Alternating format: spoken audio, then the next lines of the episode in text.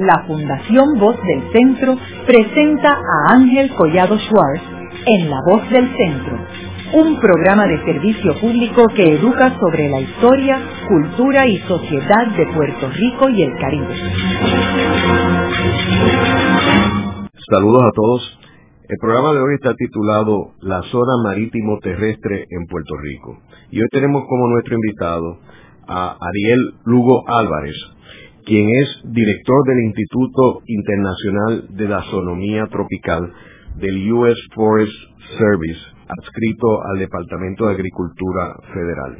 Ariel, me gustaría comenzar el programa explicándole a nuestros radioescuchas cuál es la importancia de la conservación de la naturaleza.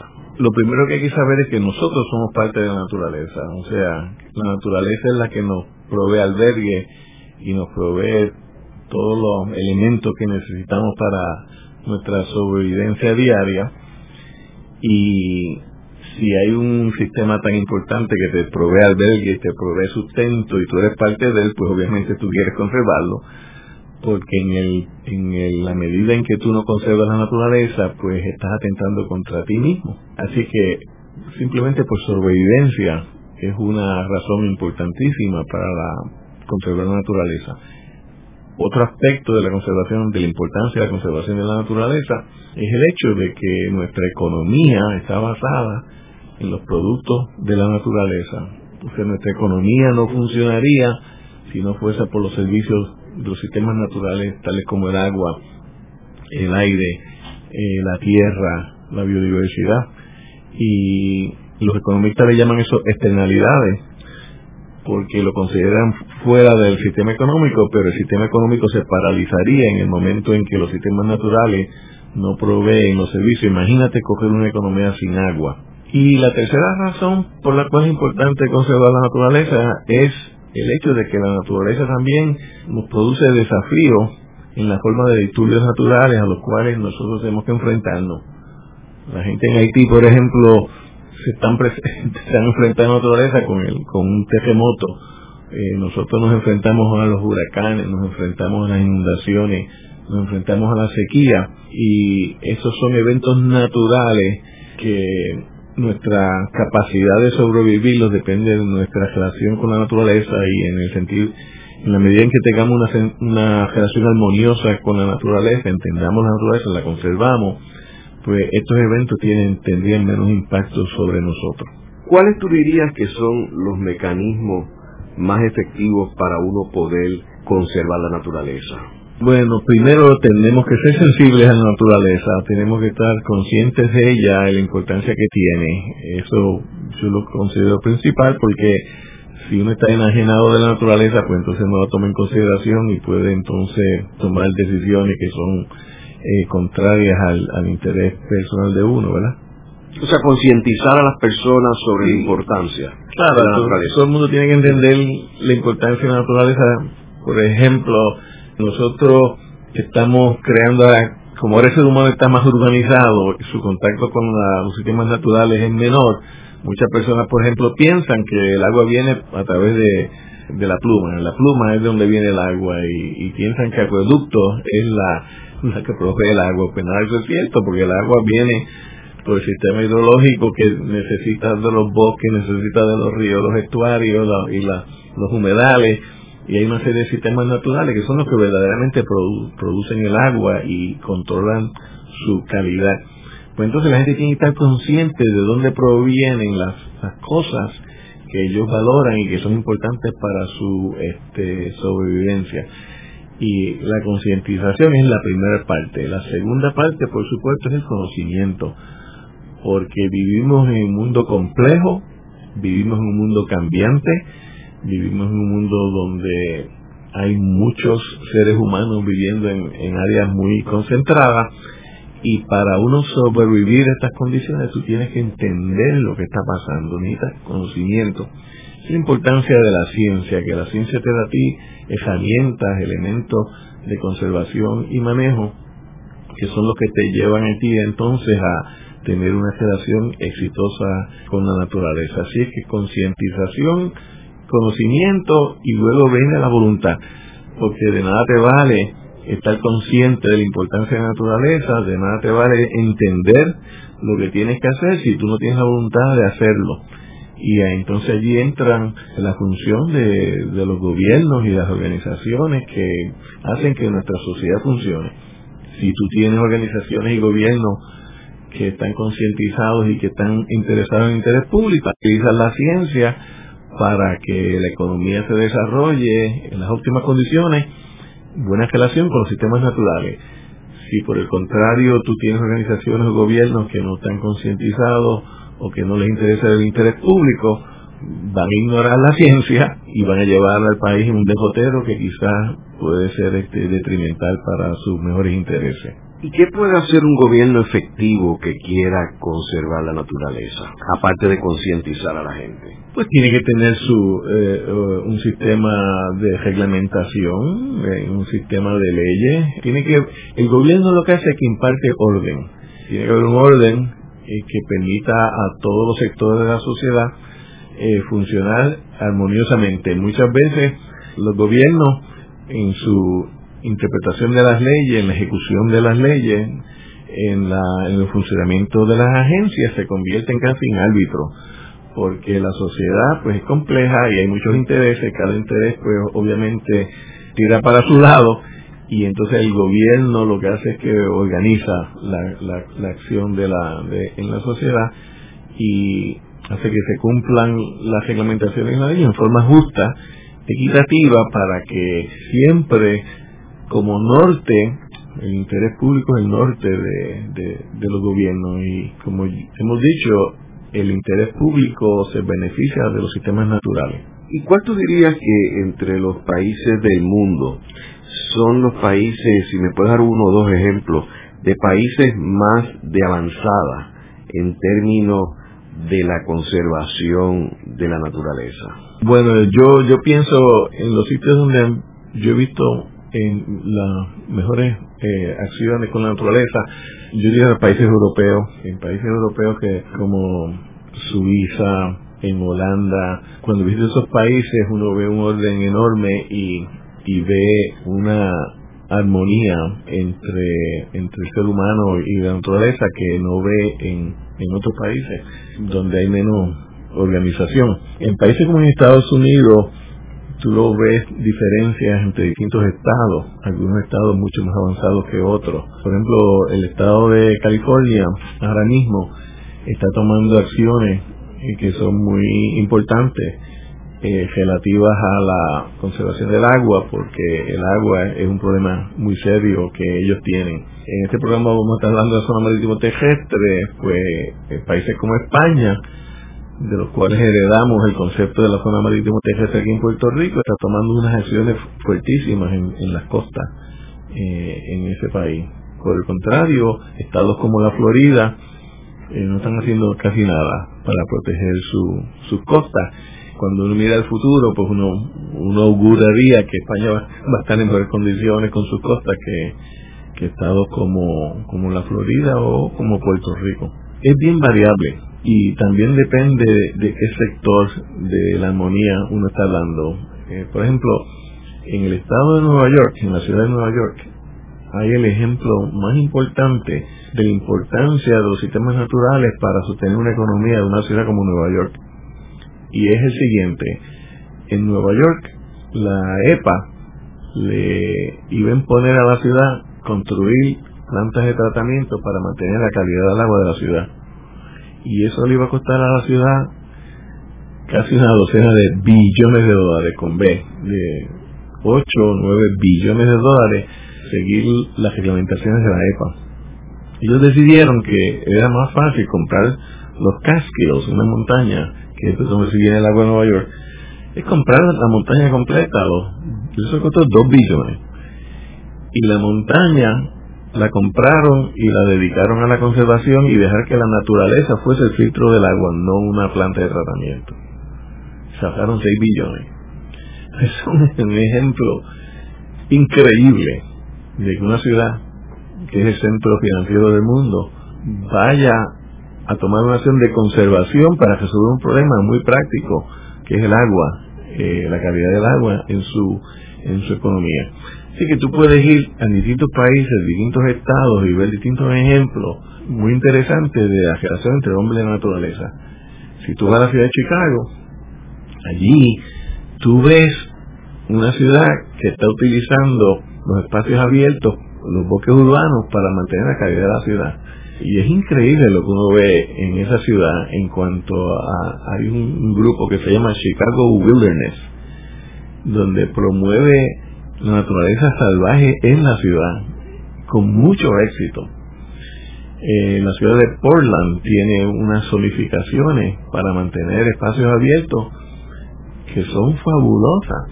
O sea que eh, los ejemplos están salteados. Yo diría que el ser humano en distintos países está buscando la forma de cómo incorporar los sistemas naturales en la economía, porque se está entendiendo que la calidad de vida y la sustentabilidad a largo plazo de la actividad económica depende de una generación exitosa entre el hombre y la naturaleza. ¿Y el caso de Costa Rica? El caso de Costa Rica es famoso, todo el mundo habla de ello, porque Costa Rica tiene un sistema de ecoturismo que es envidiable. Yo creo que nosotros en Puerto Rico deberíamos de copiar a Costa Rica con la cuestión del, del ecoturismo y con la con el apoyo del gobierno hacia hacia esa actividad y hacia la conservación de la biodiversidad.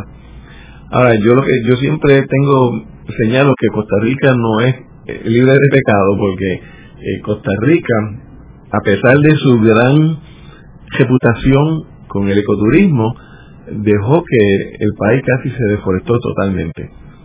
Y claro, ellos muy eh, efectivamente escondieron la deforestación y dan una imagen, una cara de ecoturismo, que los que nos conocemos de eso, pues a uno como que le da un poquito de rabia porque uno dice, bueno, Puerto Rico podría tener tan o mejor imagen ecoturística que Costa Rica y nosotros no tenemos la deforestación que ellos tienen. Pero claro, eso se debe a que en Costa Rica pues todavía hay mucha agricultura, actividad agrícola y había más pobreza que, que lo que había en Puerto Rico cuando se abandonó la agricultura. O sea, son relaciones complejas, pero yo siempre le doy crédito a ellos por, por sus sistemas de ecoturismo, le doy crédito por su conservación de la biodiversidad pero sé que en Puerto Rico lo podemos hacer mejor, es simplemente que nosotros no tenemos un gobierno que entienda estos aspectos del ecoturismo y que insista en, en, un, en un turismo que pues que está viciado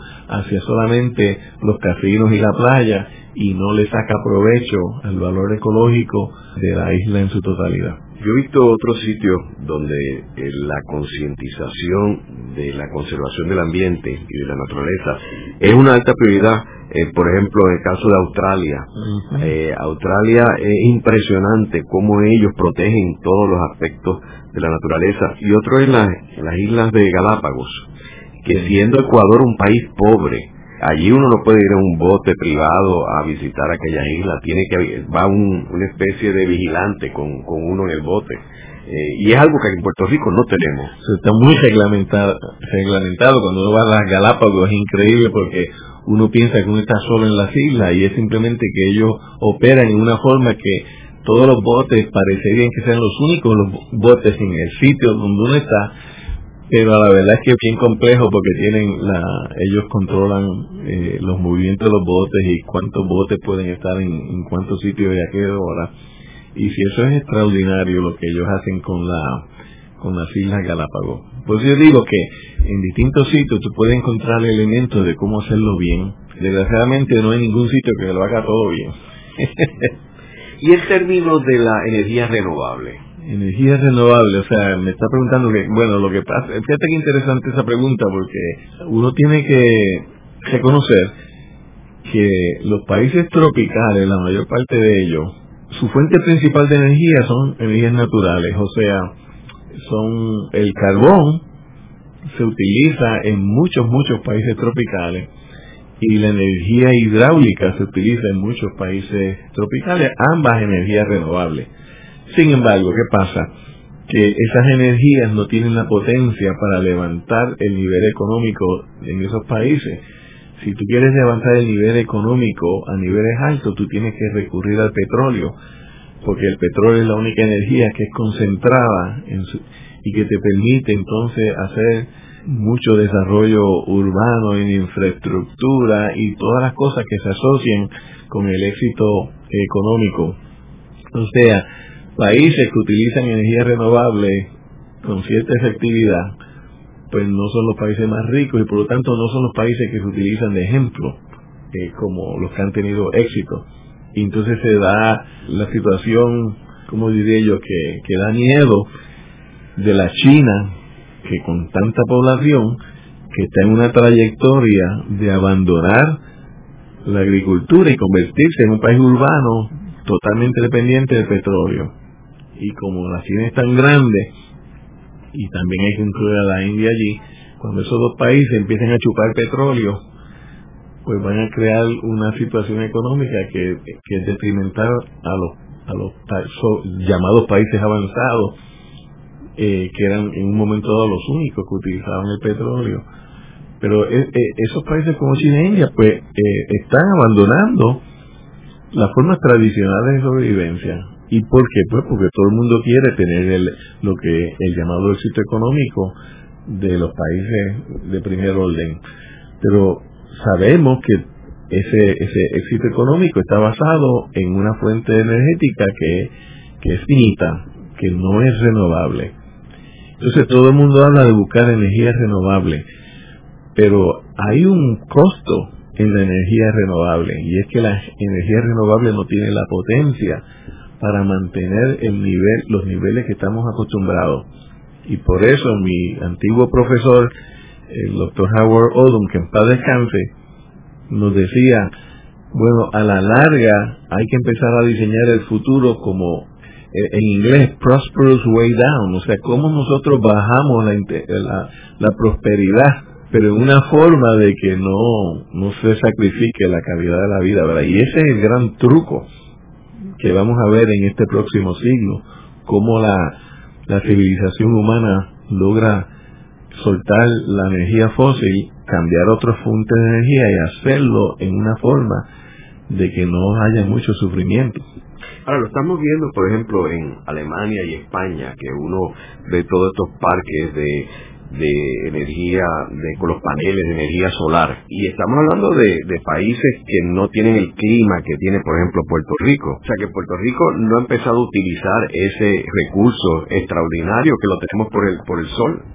Sí, pero tienen espacio que nosotros no tenemos. Porque para para utilizar la energía solar necesitas concentrarla, que es lo que hacen las plantas. Las plantas ya descubrieron cómo hacer eso hace millones de años a través de la fotosíntesis y nosotros estamos tratando de hacer con paneles o con molinos de viento y, sabemos que es extremadamente costoso y que en esos países donde se está haciendo con cierto éxito tienen el espacio para hacer la concentración. La factibilidad de hacer esto a, gran escala todavía yo creo que está en, todavía está en la balanza, todavía no sabemos si va a ser exitoso o no. Pero en un caso como Puerto Rico que, tendríamos que forjar a la isla de colectores de alguna forma. No, y que cada día la tecnología está avanzando, o sea, los paneles son más finitos, más pequeños, o sea que debemos asumir que en 20 años esa tecnología va a avanzar dramáticamente. Tenemos que, también. tenemos que ser optimistas y pensar que la tecnología siempre va a resolver un problema.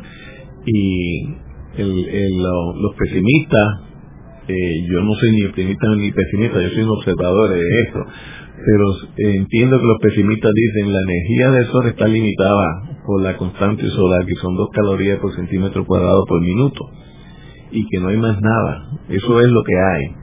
Y entonces siempre hay un límite y hay la ley de termodinámica que no podemos violentar y por eso es que yo digo que todavía está en la balanza si van a funcionar estas tecnologías o no. Haremos una breve pausa, pero antes los invitamos a adquirir el libro Voces de la Cultura, con 25 entrevistas transmitidas en La Voz del Centro. Procúrelo en su librería favorita o en nuestro portal.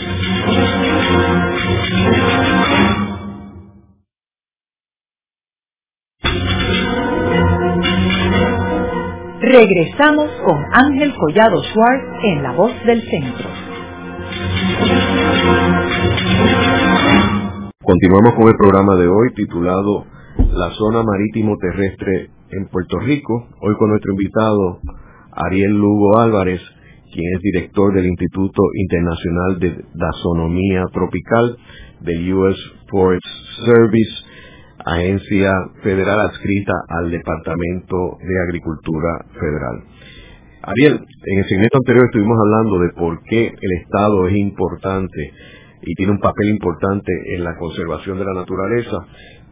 Y su forma de poder conservar la naturaleza es mediante la reglamentación. Aquí se ha discutido mucho en Puerto Rico eh, que exista un plan de uso de terrenos. ¿Por qué tú entiendes que es importante que haya un plan de uso de terrenos? ¿Y cuál es el papel de, ese plan? Fíjate, Puerto Rico tiene una gran ventaja sobre muchos países avanzados y es que aquí en Puerto Rico hay una tradición de planificación. Puerto Rico tenía una junta de planificación desde los años 40 cuando en muchos países, inclusive los Estados Unidos, el asunto de la planificación es algo que se considera teóricamente deseable, pero muy difícil de implementar, donde hay libre albedrío para que los dueños de terrenos hagan lo que quieran con, con esos terrenos. Aquí tenemos una tradición de reglamentar los usos de terreno y tenemos las leyes que habilitan al gobierno para ordenar el uso de terreno históricamente se decidió eh, reglamentar mayormente las áreas urbanas y no se le prestó atención a las áreas rurales. Y eso hacía cierto sentido porque en un momento dado Puerto Rico las áreas urbanas eran muy compactas y discretas. Las áreas rurales eran mayormente agrícolas y, y bosques porque no había la reglamentación no era necesaria. Pero considera lo que está pasando hoy en Puerto Rico. Puerto Rico tiene una densidad poblacional de mil personas por milla cuadrada, que es una densidad poblacional brutal, y una extensión territorial pequeña.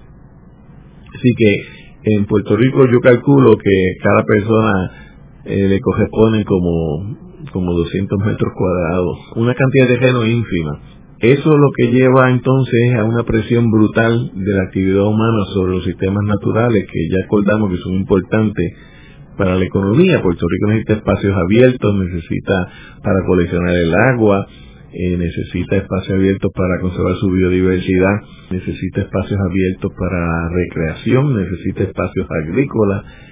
Eh, o sea que un país no puede ser 100% concreto, tiene que tener una fracción razonable de concreto y una fracción razonable de agrícola y una fracción razonable de bosques y, y, de otros usos de terreno. Eh, porque de lo contrario, si, si uno va a un extremo u otro, pues entonces se quedan problemas de, económicos, eh, de salud y de, y de eh, peligrosidad para las poblaciones. Y entonces hace falta esa reglamentación. Entonces decidimos que era necesario ordenar el uso del terreno en la isla completa, porque la isla es, suficientemente pequeña y ahora tiene, nosotros calculamos en el servicio forestal en Puerto Rico se ha pavimentado el 14% de la isla, más o menos, que es una, una, una cantidad enorme. El promedio del, del mundo en cuanto a pavimentación es menos del 2%. Nosotros vamos por las nubes en concreto con todas las implicaciones que eso tiene para la conservación de, lo, de, otros recursos naturales. Así que lo que hace sentido es utilizar nuestra tradición, nuestras reglamentaciones, nuestras leyes y nuestra y la Junta de Planificación para organizar el uso del terreno de suerte que haya un acuerdo en la sociedad de cuánta área de bosque queremos, cuánta área agrícola tenemos o necesitamos para sobrevivir en caso de que los barcos y los aviones dejen de venir y no haya alimentación eh, para, para el país. ¿Cuánto terreno necesitamos para coleccionar agua o para tratar las aguas usadas? ¿Cuánto terreno le debemos de ubicar para donde la gente va a vivir? Etcétera.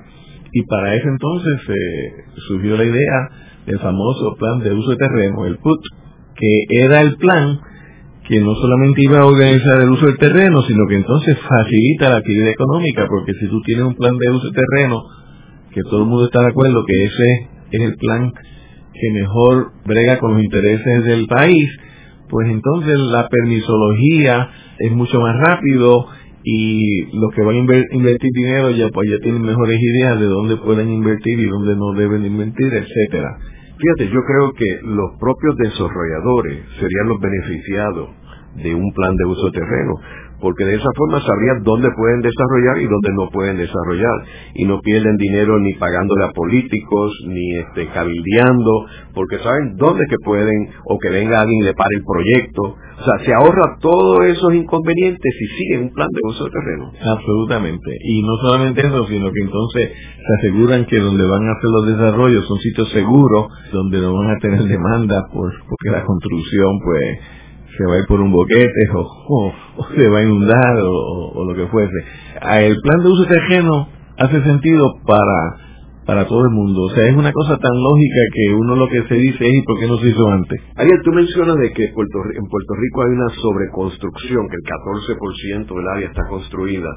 ¿Cómo eso afecta a Juan del Pueblo? Pues Juan del Pueblo en Puerto Rico se pasa la mayor parte del tiempo en un tapón. Eso para empezar, ese porcentaje tan alto que tenemos de construcción está desparramado por todo el territorio de Puerto Rico y entonces ha hecho de que nosotros dependamos del automóvil privado para movernos, no tenemos transportación pública efectiva, así que donde el pueblo está a la merced del automóvil para moverse.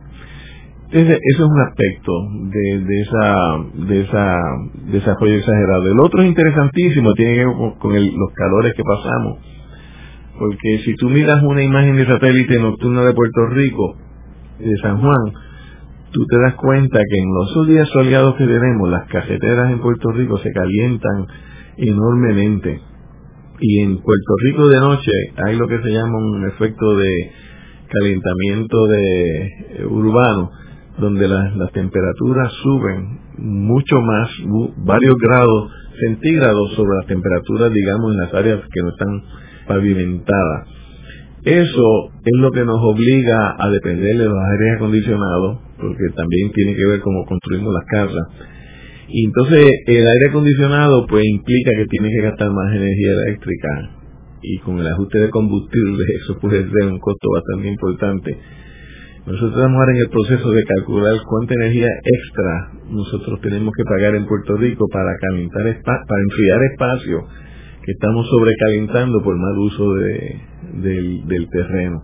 El calentamiento de las ciudades, las áreas construidas, afectan el clima de la región.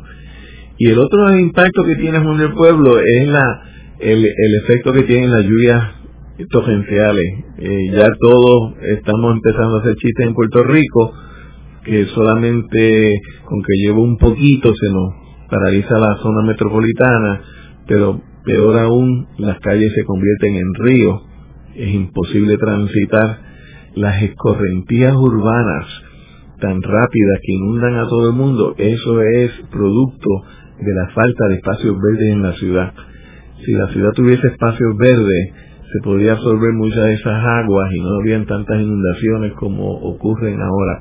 O sea, volvemos a lo que empezamos. La naturaleza es nuestro amigo y en la medida en que nosotros eliminamos la naturaleza y la cubrimos de concreto, nos creamos una serie de problemas que nadie se da cuenta que son problemas que no existirían si tuviéramos una mejor relación con los sistemas naturales. Si incorporamos la infraestructura verde a la infraestructura de la ciudad, o sea, de nuevo, la solución de nuestros problemas está en la conservación de la naturaleza, la incorporación de los sistemas naturales en los diseños urbanos que hacemos. Y entonces Juan del Pueblo, en vez de afectarse negativamente, podría entonces tener el placer de beneficiarse de la presencia de sistemas naturales en la ciudad. Yo creo que es importante señalar que cuando uno construye y tira una capa de cemento, está impermeabilizando el terreno que está debajo. Quiere decir que la lluvia que caería en la tierra y la tierra la absorbería choca con el cemento y sigue su ruta sin poder ser conservada por la tierra y en parte ahí que vienen las inundaciones. Exacto, y entonces cuando corre por encima del concreto y corre por encima de la carretera, arrastra todas las porquerías que hemos tirado, todos los aceites, todos los químicos, y entonces se deteriora la calidad del agua, arrastra sedimento, y por eso tú ves que las aguas en la ciudad después de la lluvia son tan aguas tan contaminadas y entonces el acueducto tiene que llevarse el agua porque entonces las plantas de filtración no funcionan de tanta porquería que les llega y todo eso son efectos que afectan a Juan del Pueblo por la falta de sistemas naturales que infiltren el agua, que filtren el agua, que nos protejan, que den agua de calidad y que no permitan que las plantas de acueducto dejen de funcionar. Ariel, y ya entrando en el tema de la zona marítimo terrestre, me gustaría que le explicaras a nuestros radioescuchas qué es y en qué consiste la zona marítimo terrestre. Antes de, decir lo que lo que es la zona marítimo terrestre, yo creo que lo que el concepto más importante que el radio oyente tiene que entender es que la zona marítimo terrestre, al igual que el aire y al igual que los ríos, las aguas, son recursos no patrimoniales ¿Qué quiere decir eso? No patrimoniales. Son recursos que no pueden tener dueño. Son recursos que le pertenecen a todos por igual, a todos los puertorriqueños. Todos los puertorriqueños somos dueños de las aguas de Puerto Rico. Todos los puertorriqueños somos dueños de la zona marítima terrestre. Todos los puertorriqueños somos dueños del aire y nadie puede apropiarse de eso. Eso es importantísimo saber, porque si no sabemos que nos pertenece a todos, cuando nos roban, pues entonces no, no reaccionamos. El agua no le pertenece al acueducto, el agua nos pertenece a nosotros. Acueducto nos cobra por tratarla y llevarla a la casa, pero el agua le pertenece a todos los puertorriqueños. Que la zona marítimo terrestre es donde es el, el sitio donde se encuentra la, lo marino y lo terrestre, puede ser marítimo eh, terrestre y se define por la influencia del mar sobre la tierra. Y la influencia del mar sobre la tierra se da a través de dos procesos importantes. Uno son las mareas, que suben y bajan, y cuando la marea sube, el agua de mar entra en, digamos, en los manglares, entra, entra en las playas, etcétera. Y por los oleajes, los oleajes eh, que también rompen sobre la playa y en muchas ocasiones rompen contra edificios que están mal ubicados porque están dentro de la zona marítimo terrestre. Es la zona de impacto del mar sobre la tierra. Y esa, esa zona marítimo terrestre hasta se delimita por la penetración del mar tierra adentro. Y hasta donde llegue el mar, la influencia del mar, hasta allí es la zona marítimo terrestre y hasta allí es el bien no patrimonial, el bien que le pertenece a todos los puertorriqueños. La, la razón por la cual esto es bien controversial es porque hay distintas formas de medir la influencia del mar sobre la tierra y hay mucha confusión de cómo se debe de aplicar la, la definición de la zona marítimo terrestre y obviamente el interés público es para que la zona marítimo terrestre sea lo más ancho posible, pero hay intereses privados que lo que quieren es que la zona marítimo terrestre sea lo más angosta posible. Y entonces, ¿dónde uno tira la línea? ¿Hasta dónde llega la zona marítimo terrestre? Hay un forcejeo por eso. Unos empujando hacia el mar y otros empujando hacia la tierra. Entonces la pregunta que uno se hace, pues, entonces, ¿quién determina por dónde va esa línea? Lo determina el gobierno de Puerto Rico a través del Departamento de Recursos Naturales. El Departamento de Recursos Naturales tiene la potestad por ley de decidir por dónde se traza la línea de la zona marítimo terrestre, hasta dónde llega el interés público, hasta dónde llega esa zona. Y una cosa que es inconcebible de pensar, en Puerto Rico nunca se ha tirado esa línea alrededor de toda la isla. El departamento solamente tira la línea cuando lo obligan a tirarla. Mientras tanto, el forcejeo que continúe. Aquellos que invaden la zona marítimo terrestre y aquellos que quisieran que sacaran a los invasores. O sea que lo que estamos hablando es cuando desarrolladores construyen sus edificios, sus casas, lo más cerca posible al agua, ¿verdad?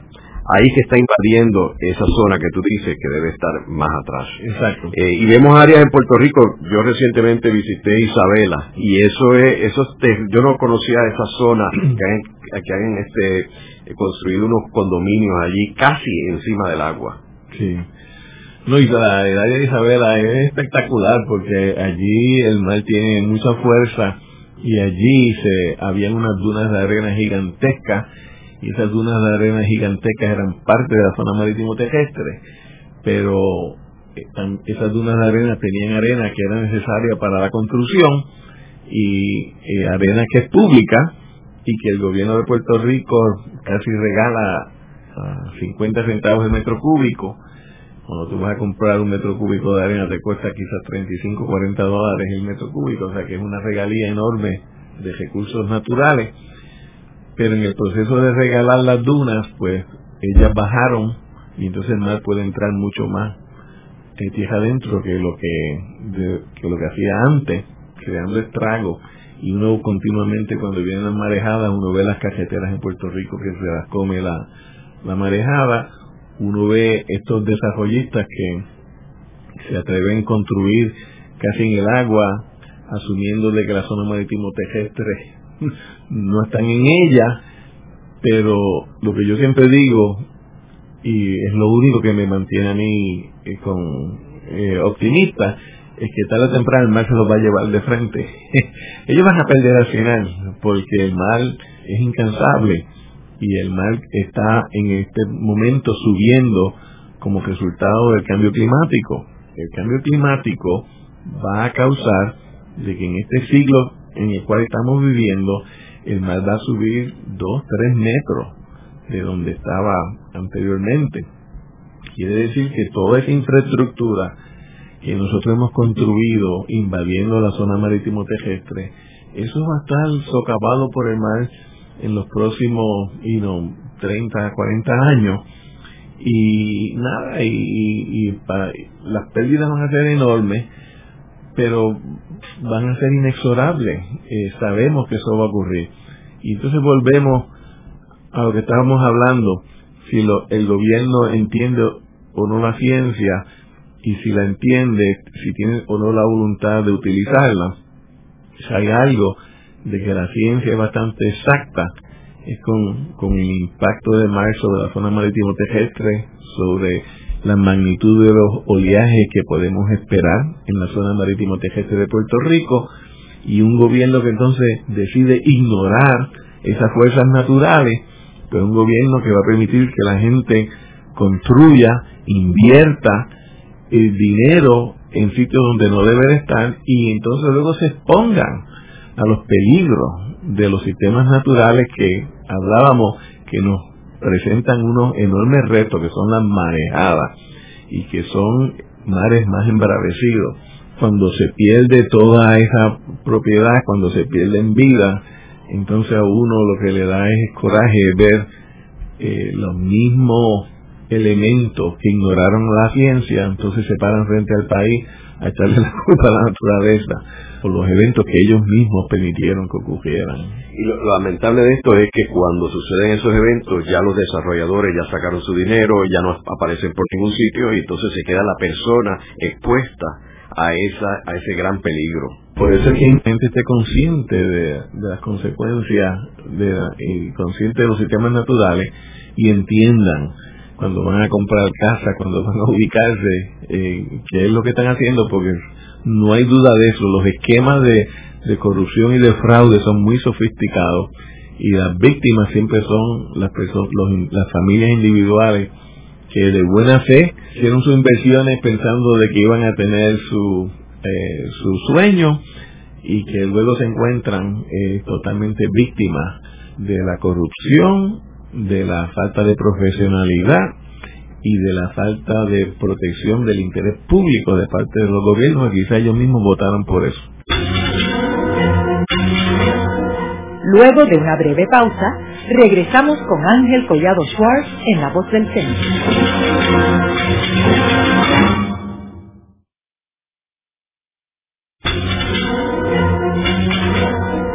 Regresamos con Ángel Collado Schwartz en La Voz del Centro.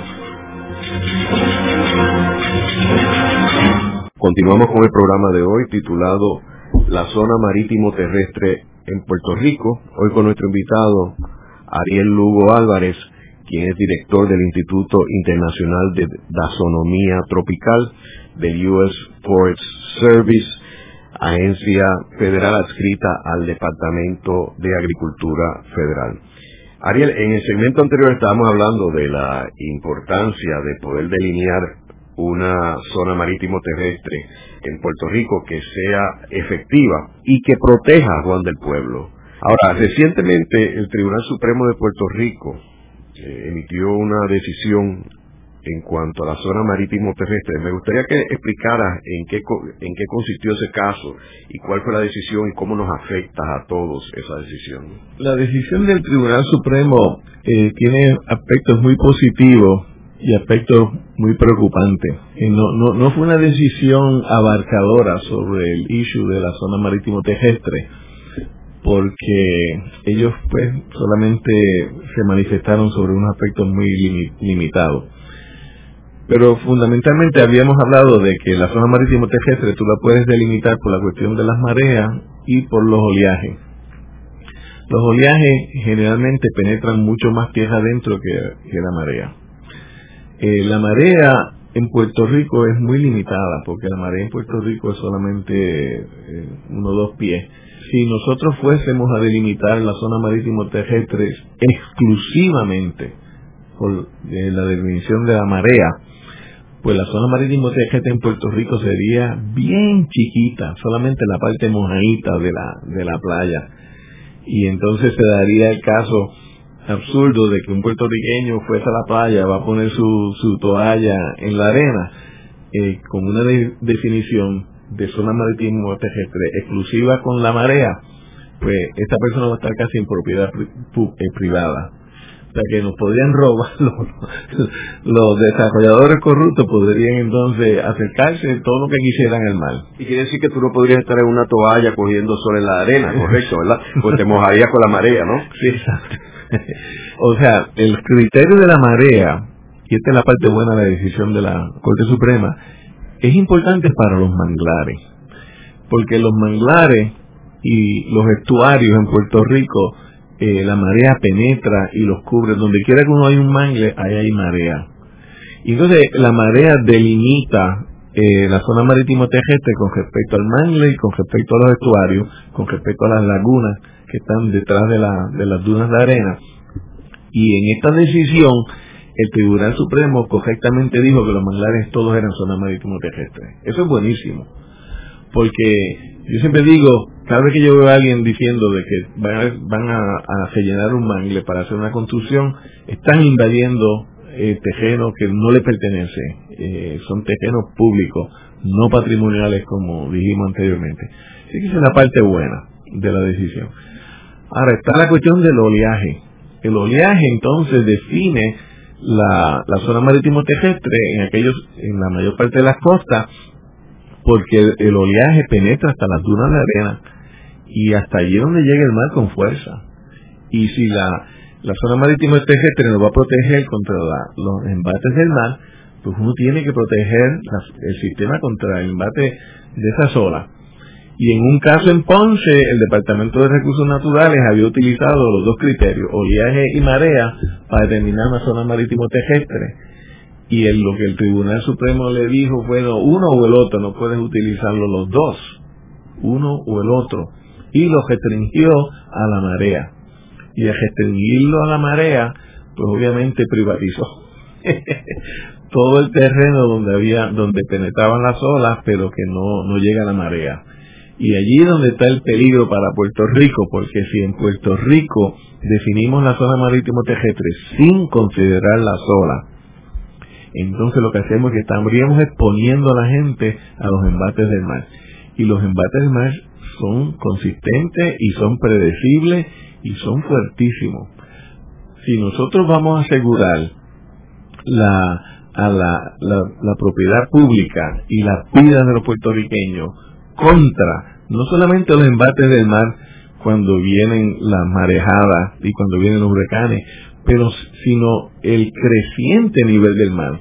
a, consecuencia del cambio climático, nosotros necesitamos una buena franja de terreno en la costa definida como zona marítimo terrestre donde inteligentemente no vamos a poner estructuras permanentes donde podemos vivir y recrearnos y podemos hacer todo lo que nos dé la gana allí dentro pero que tengamos la capacidad de alejarnos cuando viene el mar embravecido y no como como quieren mucho que es poner los edificios sobre el agua o poner toda su infraestructura allí en la playa muchos otros países no hacen eso. Muchos, tú vas a Hawái, por ejemplo, y los hoteles están al otro lado de la carretera, no están en el, en, el lado que va al mar.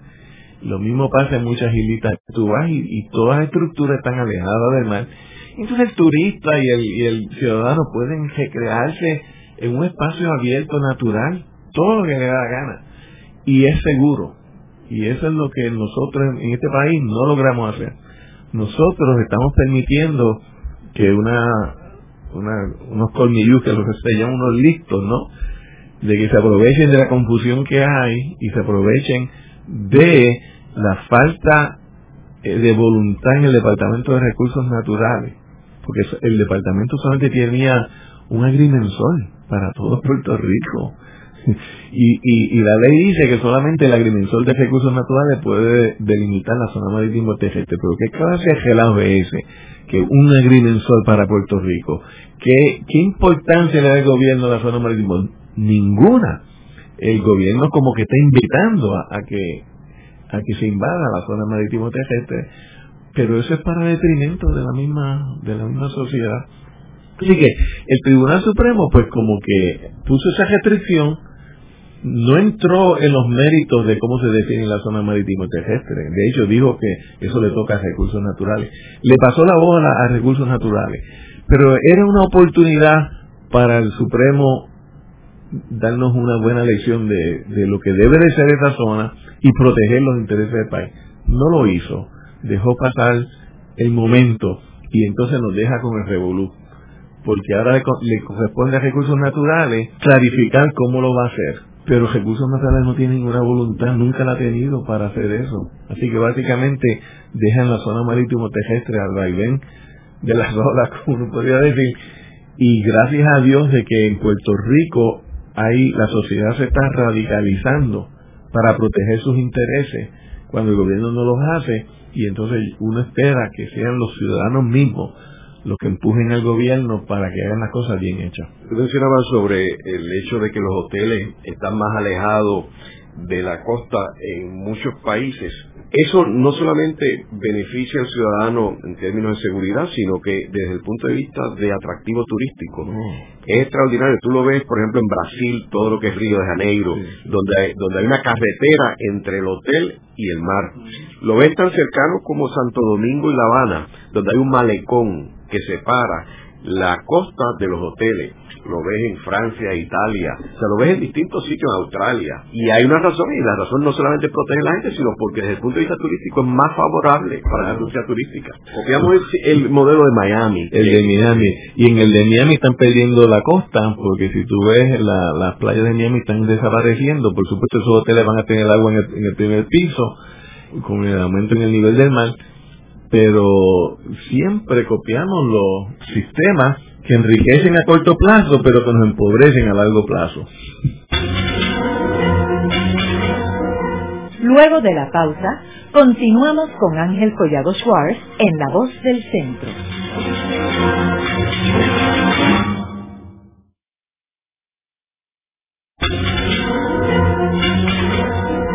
Continuamos con la parte final de La Voz del Centro con Ángel Collado Schwartz. Pueden enviarnos sus comentarios a través de nuestro portal www.vozdelcentro.org. Continuamos con el programa de hoy titulado La zona marítimo terrestre en Puerto Rico. Hoy con nuestro invitado Ariel Lugo Álvarez, quien es director del Instituto Internacional de Dasonomía Tropical del US Forest Service. Agencia federal adscrita al Departamento de Agricultura Federal. Ariel, uno de los temas que más se ha discutido en Puerto Rico eh, eh, recientemente es lo de la zona del Carso. ¿Cuál es la importancia de esa zona? Bueno, para empezar, el calzo es 27% de Puerto Rico. O sea que 27% de nuestra isla es calzo. Así que en territorio nada más es una zona importantísima. Explica lo que es el calzo. El calzo es el área de Puerto Rico donde eh, la estructura eh, rocosa, o sea, las rocas, se originaron en el mar el calzo son arrecifes de coral hace 30 millones de años que fueron levantados por los cambios en el nivel del mar y el aumento en, el, en la isla. Y es piedra caliza, eh, carbonato de calcio. Por, la piedra caliza tiene la característica que se disuelve con el ácido. Y las lluvias normalmente son medio ácidas, por lo tanto el calzo tiene una topografía espectacular que es el producto de toda la creatividad de la naturaleza, creando increíbles arrecifes de coral, levantándolos y disolviéndolos, formando mogotes, formando cuevas, formando ríos subterráneos, formando formaciones geológicas que, solamente ocurren en Puerto Rico, y como los zanjones. O sea, el, el calzo es, un sitio que hay que visitarlo para uno y, ir con calma para uno poder apreciar su, su majestuosidad. Y como es un, como son estas calizas, pues eh, se disuelven y hay ríos subterráneos, y hay acuíferos eh, de enorme magnitud. La otra importancia que tiene el caso para Puerto Rico es que es un enorme productor de agua. Muchas personas no están conscientes que el agua que alimenta al superacueducto que trae agua para San Juan, eh, una proporción de esa agua proviene de la zona cárstica. Y la zona cárstica está tirando 100 millones de galones de agua diario al océano. Y por e, las farmacéuticas están allí porque utilizan el agua pura que sale de, de la zona cárstica. O sea, el calzo aunque tú no lo utilices, nos está produciendo eh, enorme calidad de agua y cantidad de agua. Los humedales más grandes de Puerto Rico, como el caño tiburones, están en la zona del calcio alimentados por el agua que, viene del calcio. Los bosques, la biodiversidad del calcio es enorme. O sea que el calcio es una región de Puerto Rico extraordinaria desde el punto de vista topográfico, geológico, biológico y ecológico, de cualquier forma que tú lo mires, son sitios espectaculares. Y la, los valles aluviales en el área del calcio son los suelos más productivos que tiene eh, nuestro país. O sea que el calcio es algo serio. Ahora, el calcio hay que tratarlo con cuidado porque es peligroso es peligroso cuando uno camina por los mogotes porque uno puede irse por un zanjón de eso, por una, grieta. Eh, en el caso se forman eh, sumideros, eh, cuando llueve muchos, de, surgen de la nada y surgen rápidamente. es bien inestable. Entonces, para tú vivir en armonía con la naturaleza del calzo, pues tú necesitas ser sensible al calzo, necesitas entender el calzo y necesita entonces tratarlo con cuidado. Nosotros en Puerto Rico lo tratamos con desprecio. Entonces la autoridad carretera da ganas de tirar la PR10 por encima del caso y tirarla derecho en vez de curviada como era antes. Pues ahí van derecho por ahí para arriba y crean la carretera más cara del mundo y crean una carretera que apenas la pueden mantener abierta por la continuos derrumbe y los sumideros que se están formando, pero la autoridad carretera no importa gastar millones y millones y millones de dólares en una carretera mal diseñada porque esos millones no vienen de Puerto Rico, viene el gobierno federal.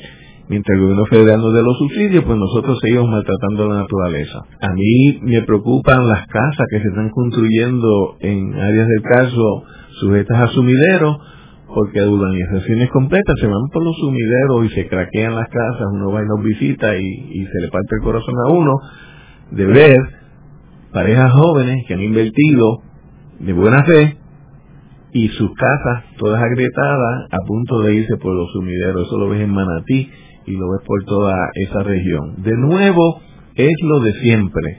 En nuestras agencias no velan por el interés público, a pesar de que ellos tienen geólogos en el Departamento de Recursos Naturales que entienden esto bien, eh, no les preocupa el interés público, entonces permiten que la, los desarrolladores con poca interés en hacer las cosas bien hechas, pues pongan a, a las poblaciones en, en estas situaciones de peligrosidad. Ariel, por último, y volviendo otra vez a la zona marítimo terrestre, ¿puedes compartir con nosotros algún país que tú dirías que es un a Puerto Rico en términos del establecimiento de una zona marítimo terrestre? Pues fíjate, yo, yo tendría que volver a España por simplemente por la España fue quien nos dio la ley. La ley de la zona marítimo terrestre vino los españoles.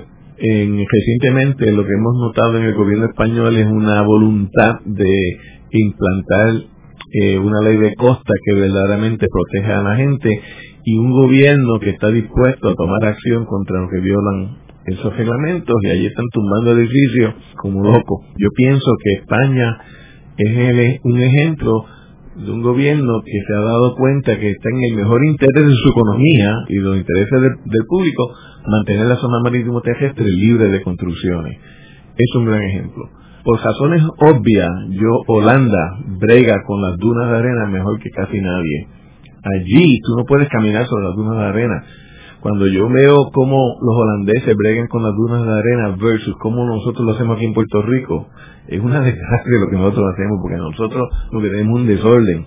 Y ahí cualquier persona puede caminar por las dunas de arena y puede tener acceso al mar eh, como le dé la gana con el vehículo que le dé la gana. En países como Holanda, y también en el este de los Estados Unidos tú ves las protecciones de las, las dunas de arena, ¿por qué? Porque esas son nuestras defensas contra el mar, las dunas de arena es lo que mantienen el mar fuera durante marejadas normales. Y entonces pues controlan por dónde tú puedes caminar, por dónde no puedes caminar, qué tipo de estructuras tú puedes utilizar para pasar esa duna entre la, carretera y, y, el mar. Yo pienso que, de nuevo, hay países que manejan sus recursos naturales y hay países que no les importa sus recursos naturales. Entonces ahí es donde uno ve las grandes diferencias. En el programa de hoy hemos discutido la importancia de la zona marítimo terrestre en Puerto Rico. Hemos hablado por qué esta zona marítimo terrestre no solamente protege a los ciudadanos en contra de desastres de la naturaleza, sino que provee el ambiente correcto y la armonía entre la, naturaleza y el ser humano en la forma más efectiva. Muchas gracias, Ariel. ¿Cómo no? A orden. Esta ha sido una producción como servicio público de la Fundación Voz del Centro. Los invitamos a sintonizarnos la próxima semana a la misma hora. Y recuerden que pueden adquirir el libro Voces de la Cultura en su librería favorita o en nuestro portal.